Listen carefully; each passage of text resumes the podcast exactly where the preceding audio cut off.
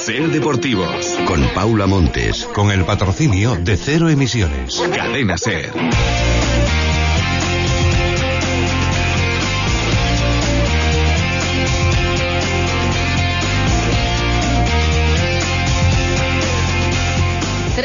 Media, ¿qué tal? Muy buenas tardes, bienvenidos un jueves más, un día más a Ser Deportivos Vigo. Vamos a hablar de la actualidad del Real Cruz Celta con buenas noticias porque ya os lo habíamos contado hace un par de semanas, ya lo veníamos contando esta misma semana y hoy hemos recibido esa confirmación. Nolito recibirá el alta médica en la jornada de mañana, podrá disputar el partido frente a Leibar, eso sí, por prescripción médica, lo ha dicho el doctor Juan José García Cota, todavía con alguna limitación de tiempo.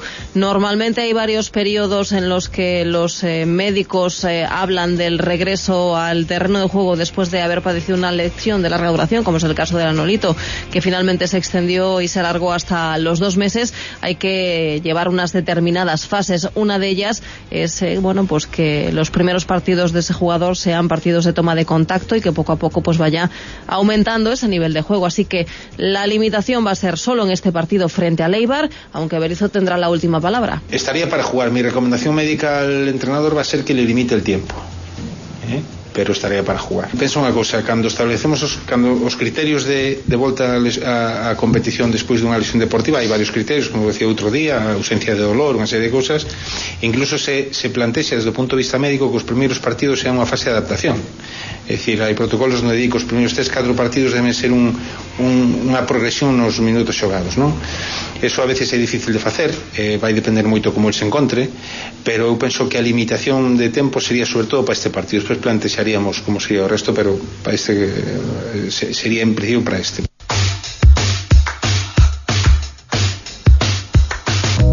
La buena noticia la tenemos de igual manera. No es tan buena para Fontás, también lo contaba la semana pasada el doctor García Cota. Eh, tendrían que ver si decidían pasase o no pasase el jugador por quirófano para solucionar esos problemas que tenía y esas molestias que eh, le han hecho que prácticamente no haya disputado partidos en lo que llevamos de temporada. Pues finalmente, en esa cita que tenía en Suecia para ver a un colega del doctor García Cota para valorar el alcance de la lesión, si debía o no debía pasar por quirófano, pues eh, lo tenían tan claro todos que ayer en su visita a Suecia fue operado Andreu Fontás de ese problema que tenía en el talón de Aquiles y ha regresado a Vigo, donde va a empezar ya la rehabilitación.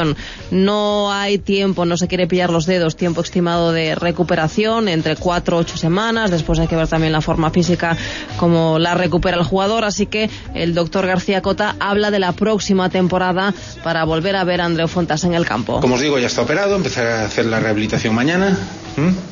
Y esperamos, ya sé que me vais a preguntar un tiempo de, de baja. Eh, y ya sabéis que os voy a contestar que es complicado decirlo. En todo caso, en el caso Fontás vamos a pensar en un jugador para la temporada que viene. ¿eh? Vamos a pensar en, en, la temporada que viene para, para que esté resuelto si todo va bien su, su problema del tendón. La técnica quirúrgica no es compleja se puede apoyar al acabar la cirugía es decir, no, y que puede caminar, estará con muletas. Eh, limitaremos un poco el apoyo en cuanto a cargas los primeros 10 días más o menos, eh, después poco a poco empezará a caminar con normalidad, pero la rehabilitación no tiene ninguna inmovilización ni nada, eh, al contrario, queremos que lo mueva cuanto, cuanto antes. Sin duda la cara y la cruz de este deporte. Lo de Nolito será una noticia que analizaremos como siempre en los jueves con Luis García y con Clemente Garrigo, Garrido, perdón, además de la marcha del Celta, de ese enfrentamiento con el Eibar de este fin de semana. Hablaremos eh, con Chus Lago, lo hará nuestro compañero Jaime González de Az, que está en la pone, hay que recordar, en esa expedición con otras tres mujeres para, bueno, pues dejar patente la importancia y lo que está afectando el cambio climático. Así que en los próximos minutos escucharemos eh, todas estas cosas, pero antes queremos saludar, ya nos está escuchando aquí en eh, Ser Deportivos, en los micrófonos de Radio Amigo, al portero del Real Cruz Celta de Vigo, Sergio Álvarez, muy buena tarde. Hola, buenas tardes. Grandísima noticia de que mañana por fin Nolito recibe o alta médica e poderá ter minutos fronte ao Eibar, un home o que se lle botou moitísimo de menos. É, está claro, non? Todos sabemos o, o gran xogador que é Nolito e todo o que nos axuda dentro do campo, porque, bueno, é, é un xogador importante para nós, sempre fai moitos goles, sobre todo pois os rivais, pois tamén tamén o teño moi en conta porque está está facendo unha gran tempada e si evidentemente pois foi unha lesión pois que, que durou bastante, pero xa te digo, non, as lesións cando se teñen eh, nunca sabes, non, porque cada un é diferente, nunca sabes o tempo que tardas recuperarte, pero bueno, ahora parece que xa, xa está collendo ritmo e é unha gran noticia para nós, evidentemente. Como foi ese proceso? Porque vos que estivestes con el no vestiario que o vivistes en primeira persona, como estaba Nolito? Bueno, evidentemente, cando, cando estás lesionado é, é difícil, non? É, sempre que intentar recuperarte canto antes, é, pois obviamente tiña moitas ganas de recuperarse o antes posible, pero pero bueno, parecía que a lesión pois eh, tardaba en cicatrizar, porque se digo, cada lesión mm. é, é diferente. Sí el tiña moitas ganas de, de vir canto antes e intentou pois, pues, recuperarse antes posible, pero, bueno, a, o músculo non lle deixaba, digamos así, e obviamente pois, pues, hubo momentos que que bueno, que tamén o pasou mal porque veía que non podía xogar o equipo, pero, pero bueno, sabendo como é a experiencia que temos, sabemos que as lesións pois, son así, hai que verlas con, con paciencia e sempre con, con positivismo porque senón é peor. Despois dun mes en gañar en Balaído xa vai tocando. Sí, está claro, no? está claro que, que todos temos esas gañas de, de gañar eh, e sobre todo tamén en Balaídos, non? Dentro da nosa afección que, bueno, os últimos partidos últimamente vemos que, que nos está apoiando moito, que nos está animando moito e tamén queremos, pues, non, eh, gañar en Balaídos, a dedicar a, a vitoria a eles e, e bueno, conseguir esa vitória para pasar e tamén a un rival directo como está sendo o Eibar, non? A pesar de que aínda se fala dese partido da goleada do Barça ao Celta, do famoso penalti, conseguiu o Celta pasar páxina? Sí, evidentemente pode ser, non, debemos pasar páxina, non? Creo que eh, é fundamental iso, non? Olvidarse canto antes de dese partido e obviamente pois pues, analizar como sempre o que fixemos ben, que creo que tamén fixemos moitas cousas ben durante moito tempo e despois eh, pasar páxina e pensar no, no Eibar que foi o que fixemos xa a partir do, do, lunes, non? Do martes empezamos a. Son dúas dese partido, unha, eh, a pesar da goleada, un grandísimo papel de Sergio Álvarez, e a segunda, como viviste ese famoso penalti que pasará a historia eh, con Sergio na portería? Bueno, sempre digo, non, que, que bueno, que cando me marquen, cando marcan seis goles, bueno, creo que sempre hai cousas que mellorar e intentei facer o mellor posible como fago sempre, pero seis goles don, don moito, non? Son moitos goles en un partido de fútbol, pero si a intentar analizar o que fixeches ben e o que non, pois intentar correxilo e despois, bueno, Está o penalti, como ti ben dis, pois eh, fastidia máis o gol que non a forma de tiralo e como ti ben dis, pois que dá para sempre. No? Agora, despois dun mes de tolos, eh, podedes centrarvos na Liga. Crendes que pasou factura precisamente a ilusión posta na Copa do Rei no Campeonato Ligueiro? Bueno, non creo, non creo que o adestrador supo supo levar moi ben iso e, e bueno, creo que evidentemente pois pues, tivemos moita ilusión sen, en chegar esa final porque, bueno, pero queríamos todos nós eh, facer algo algo grande e, bueno, non puido ser porque, bueno, ah, eh, fixemos, digamos, un, un homólogo partido en, en Sevilla despois na casa pois intentámoslo ata o final, pero non creo que nos pasase factura na, na Liga, non? Ahora, como, como ti ben dis, bueno, quedan 14, 14 partidos para cumplir un, cumplir non, eh, intentar eh, alcanzar un objetivo que, que desexamos todos, que fai moitos anos que non ocorre, e intentar pois quedar en esas posicións europeas que a verdade sería un sueño para todo o celtismo e para todos os xogadores. Agora sí que pode decirse que é objetivo, non? Que hai ilusión por Europa. Sí, eh, obviamente ahora, bueno, temos 35 puntos, quedan 14 partidos, estamos nesa zona alta, e porque non, hai que soñar, non? Creo que o equipo está en, en disposición agora mesmo de pelexar por esas posicións e non vamos a deixar de pelexar por nada, non? Entón, bueno, creo que esa ilusión, esas gañas vamos a ter todos, tanto xogadores como como afección, e creo que nos vai levar hacia arriba, non? Difícil tarea de que non marque Borja Bastón. Sí, é un delantero que está nunha, nunha dinámica positiva, nunha serie positiva, xa todos sabemos que cando un día entero pois, pues, eh, está nun momento 12 pois pues, é difícil, non? Porque cada balón que toca parece que, que vai para dentro, pero bueno, o objetivo non é intentar que non marque ninguén, ninguén ningún outro compañeiro, e intentar marcarnos os, os máximos goles posibles para para gañar e volver a pasar e non por encima deles. E reencontro con J. Peleteiro. Sí, está claro, non? Eu, bueno, eh, pasei anos con el aquí, non? Eh, soando no, no filial, eh, reencontro bonito, necesario sempre digo, non? o mellor a un excompañeiro, pero mm. sempre a, a partir do sábado, que, bueno, sábado pois pues, interesanos máis a nos gañar que, que non que gañe un compañero, obviamente. Como lle desexamos todos nos sorte, pero tamén a partir do sábado despois das 10 da noite. Sergio, moitísimas grazas como sempre. Nada, gracias a ti, Paula. Os preguntaba ayer cómo se iba a recibir a J. Peleteiro, pues Roberto nos dice es una pena no tener en la plantilla un jugador con las cualidades de Peleteiro, pero con él había un problema muy parecido al de Yelko, mal asesoramiento. Lo recibiré con indiferencia. Manuel, con indiferencia como futbolista del equipo contrario que es, pero sobre todo con respeto. Y Fernando también nos dice con indiferencia y siempre con respeto, lo contrario haría que se sintiese demasiado importante. Ahora es un rival más. Nos vamos un momento a publicidad, pero enseguida volvemos. Como hemos dicho, tenemos debate por delante y también que irnos hasta Laponia para ver cómo está Chuslago y su expedición. Ser Deportivos.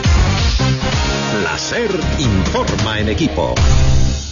A calidade é o futuro. E o futuro pasa pola calidade Porque o futuro de Galicia se basea na súa xente Na súa terra Na súa cultura de calidade E na aposta por unha industria máis moderna Innovadora, tecnolóxica e competitiva. A Industria 4.0 Así, apoiando a innovación A internacionalización E o Seguiremos apoiando o futuro. Futuro de calidade. Galicia, o bo camiño. De Galicia Tus preguntas tienen respuesta, porque en Vigo de cerca, el alcalde de Vigo responde a las inquietudes, dudas y preguntas de los espectadores. Todos los jueves a las 10 de la noche, presentado por Paula Montes, Vigo de cerca. Localia Vigo, la televisión de cerca. Al Celta en Radio Vigo Cadena Ser. En el 1026 Onda Media, en M80 Radio en el 101.2 FM y desde la web radiovigo.com. Sábado 20 de febrero, a partir de las 9 y media de la noche, Real Club Celta, Sociedad Deportiva Eibar. Con el patrocinio de Movelandes. Amobla o mellor prezo, polígono da Portela Cangas. Limpiezas Prado, 986 11 51 52. Galicia Zapatos, calidad, garantía y precio. Opticalia, Progreso 37 Vigo, Ramón Cabanillas 3 Moaña y Rosa Bahamonte 9 Tui. Prink, cartuchos para impresoras en calle Barcelona 49, Travesía de Vigo 1 y Fragoso 34. Desguaces Peinador Vigo, a un kilómetro del aeropuerto, 986 28 57 58. Bodega Cooperativa Virgen de las Viñas, Pingadelo y Rúa, vinos gallegos con nombre propio. Impernosa, el trabajo bien hecho compensa. Chat Vigo, Travesía de Vigo 219, enfrente Fenosa. Y los cambios con la compañía eléctrica Xenera. A Vaquiña Polo que vale. Sábado 20 de febrero. A partir de las 9 y media de la noche. Real Club Celta, Sociedad Deportiva Eibar.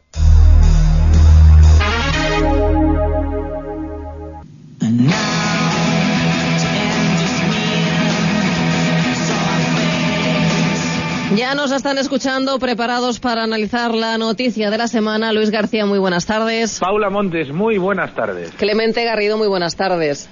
Muy buenas tardes. Mira, estamos así de felices porque luce el sol, nos hemos dejado atrás los temporales y cosas que hemos vivido aquí. Luis, tú has tenido un poquito más de suerte, seguro que en Madrid también ha llovido, pero te has librado de una buena, ¿eh?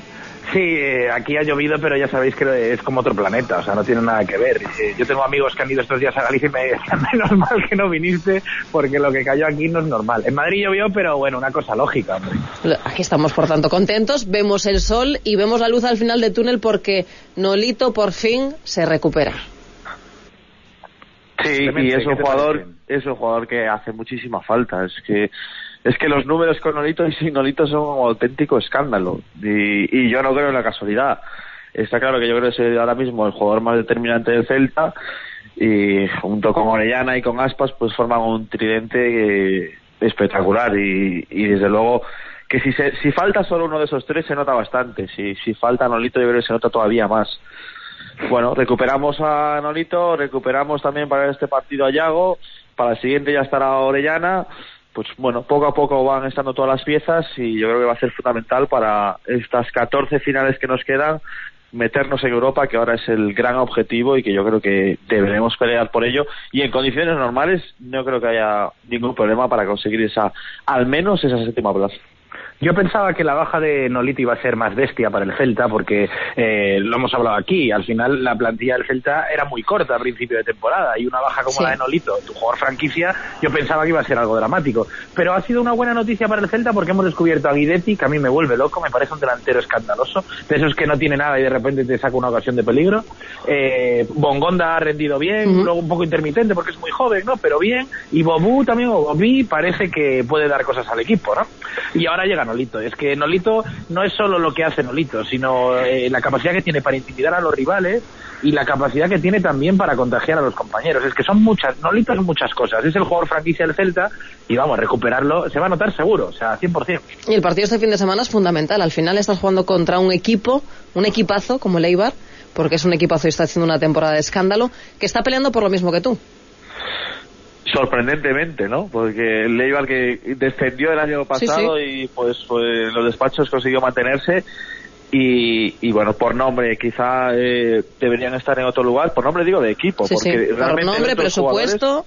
Sí, por presupuesto y tal, pero pues que luego ven los nombres y, y es que Borja Bastón es un delantero espectacular. Es el Eh, máximo goleador español en la liga. Claro, es que no es ninguna broma, ¿eh? es que nos lo está haciendo una temporada soberbia y volveremos a ver aquí a Jota, que el otro día hizo un partidazo y que yo creo que puede rendir a, a gran nivel en primera división, que no, al final no es lo mismo que Inglaterra y puede darnos un susto aquí. Viene, la verdad es que Leibar tiene una delantera eh, muy, muy creativa, muy muy ofensiva, muy muy de juego directo también con Sergian Rich y en defensa son sólidos, que es quizá lo que nos está faltando también a nosotros. Aparte de que estamos poniendo bastante gol, nos está estamos encajando con bastante facilidad y yo creo que eso hay que hacerlo ver también que en defensa no somos los del año pasado y, y los números ya son bastante sangrantes y, y hay que mejorar también. Yo creo que el Celta tiene bastante facilidad para hacer gol, pero mucha facilidad también para encajarlo y ese es el principal problema.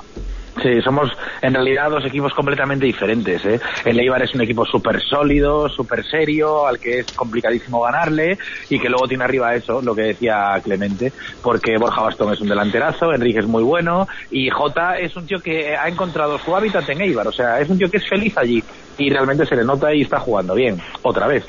Y lo que pasa es que yo creo una cosa, ¿eh? Eh, realmente eh, suena muy sorprendente, pero ¿quién no firmaría a principio de temporada? Bueno, en Eibar evidentemente, pero en también, ¿eh? Estar luchando con el Eibar, rival directo por entrar en Europa, o sea, eh, suena muy bien. A mí al menos me suena muy bien. Yo creo que hay que este fin de semana ganarle, porque es lo que hay que hacer. No, no, no caben medias tintas, hay que ganar al Eibar, porque el Celta tiene que ganar al Eibar, por mucho que sea un equipazo, y a partir de ahí pelear estas jornadas que quedan por el objetivo único e indiscutible que es entrar en Europa y que para mí está al alcance del Celta. Y después del batacazo de la Copa, digo, porque por todas las ilusiones que se habían generado, volvemos a recuperar la ilusión con este nuevo objetivo, que también lo teníamos al alcance de la mano, lo hemos perdido, pero está a tiro. Sí, hombre, lo de la Copa ha sido duro porque lo vimos tan cerca que, que, que, bueno, cuesta asimilarlo, pero pero bueno, yo creo que hay que ahora hay que pelear, tener un objetivo como ir a Sí. Europa es algo que también muy ilusionante y, y yo creo que el rival el rival del Celta eh, es el Eibar, es que Sí, no Es, es el es el máximo rival que veo ahora mismo en la lucha por Europa, porque luego está el Athletic de Bilbao que irá para arriba, está el Sevilla y que, que yo creo que igual son un poquito más inalcanzables o pueden llegar a ser más inalcanzables, que no quiero decir que, que no puedas pelear con ellos, pero creo que el rival, el rival de verdad es, es el, es el Eibar. Sí, Sevilla y, y Villarreal yo creo que van a ir muy... Bueno, es que el Villarreal no falla, es ese equipo que no falla. No, el. Villarreal, el Villarreal ya ni lo cuento porque ya lo cuento Claro. claro. porque es que está a un nivel supremo, la verdad. Correcto, y yo creo que el Sevilla se va a acercar al Villarreal, o sea, es de, de los que estamos más en el tren de el segundo tren, digamos, es el que va a llegar ahí o el que puede llegar ahí, y Athletic de Bilbao y Eibar van a pelear por dos plazas, o sea, Athletic de Bilbao, Eibar y Celta van a pelear por dos plazas. Quizás se meta el Deportivo de La Coruña, hombre, pues quizá, yo no lo veo. Yo sinceramente creo que entre Athletic de Bilbao, Eibar y Celta va a estar las plazas europeas. Y sinceramente creo que Athletic de Bilbao y Celta son los dos favoritos. Lo que está claro Luego también depende, perdona Paula, lo que pena- les penalice a Leti Bilbao, Sevilla y Villarreal la La Europa League. competición, Entonces, sí. eso también Sí, puede sí, ser sí. importante. Bueno, lo que iba a decir, lo que está claro es que se pone la cosa muy interesante, que tenemos una recta final en esta liga, que ojalá el Celta pueda, bueno, pues acabar como deseamos todos, consiguiendo esa clasificación para la competición europea. Señoras, señores, perdón, a seguir No, señoras, disfrutando. señoras, Paula. Señoras y señores, Puedes problema. llamarnos como tú quieras. Un beso. Un besito. Un beso, hasta luego. Bueno, y vamos a empezar nuestra aventura en Laponia. Queremos saber cómo se encuentra Chuslago. Para eso hablamos con nuestro compañero Jaime González de Az. Muy buenas tardes. ¿Qué tal, Paula? ¿Qué tal, amigos de Ser Deportivos? Pues sí, hace ya seis días que partió Chus Lago desde el lago Inari en, eh, Finlandia con otras tres eh, deportistas, otras tres atletas, otras tres valientes, hay que decir, de aquí, de Vigo y de su comarca, con un doble objetivo. Por un lado, hacer una travesía, correr una aventura, también, pero por otro lado, también denunciar la situación eh, y cómo está afectando el cambio climático pues a los casquetes polares, a, a esas zonas que realmente son, son las que mantienen la estabilidad en el, en el planeta Tierra. Chus Lago, ¿qué tal? ¿Cómo estás? Buenas tardes. Hola, buenas tardes, Almen. Me imagino que estos seis primeros días han servido también un poquito para tomar la medida de cómo va a ser el resto de, de la travesía. ¿Cómo están transcurriendo estos primeros días? Bueno, pues eh, nos ha costado un poco acoplarnos, pero es normal, somos cuatro. Pero todas muy dispuestas y mm, meterse dos en una tienda, aquí hay bastante humedad, eh, cuando te paras pues hay mucho frío y hay muchas cosas que hacer, pues oirás de fondo pues el hornillo porque llevamos la ropa toda, empapada, ¿no? y, y bueno, pero nos hemos acoplado muy bien, tengo que decirlo, y cada una tiene más o menos un cometido.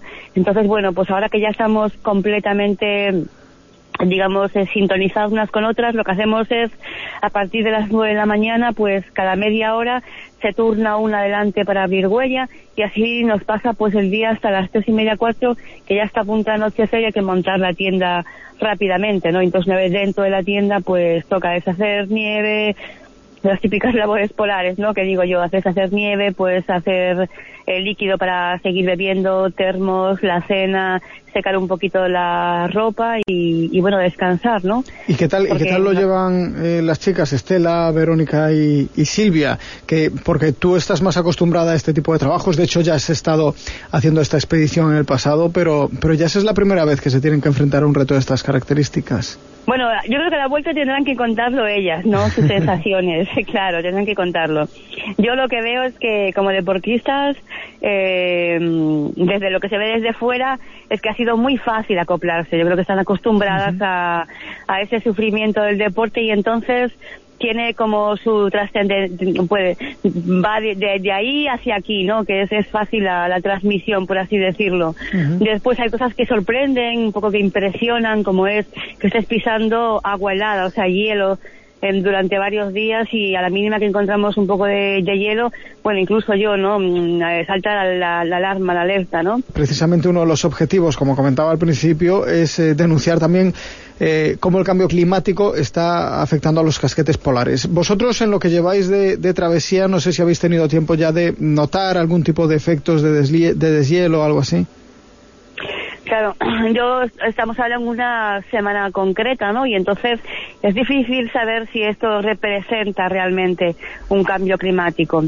Eh, en las mismas circunstancias yo he alcanzado 30 grados bajo cero, una estabilidad en la nieve que te daba muchísima seguridad. En este momento te sales de los esquís y te hundes hasta las rodillas y tocas agua agua y por debajo del agua tocas hielo. Entonces así un poco, eh, es emocionante porque no sabes si realmente no ves a nadie, porque aquí los pastores de renos y la gente local pues hace travesías y excursiones, no, vemos a nadie, ¿eh? no nos encontramos a nadie. Lo que sé es que están un poco alucinados de que de que con estas condiciones de nieve estemos, estemos haciendo una travesía. Eso ya me ya nos lo han contado, que no se lo pueden creer que con estas condiciones de, nieve. No, cuando, pero le preguntaré a la gente local cuando llegue si le parece normal que, que esté la nieve tan blandita, eh, vamos, que te la puedes apartar con la mano, ¿no? Y, ver el hielo. Pero eso retrasa también.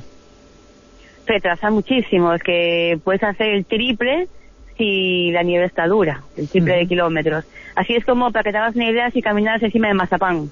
O sea, caminas de mazapán, es así todo, todo el día. Y hacemos lo que podemos. O sea, nos estamos desgastando vivas, pero para ellas es una novedad. Antes me preguntabas y yo las veo como muy ilusionadas.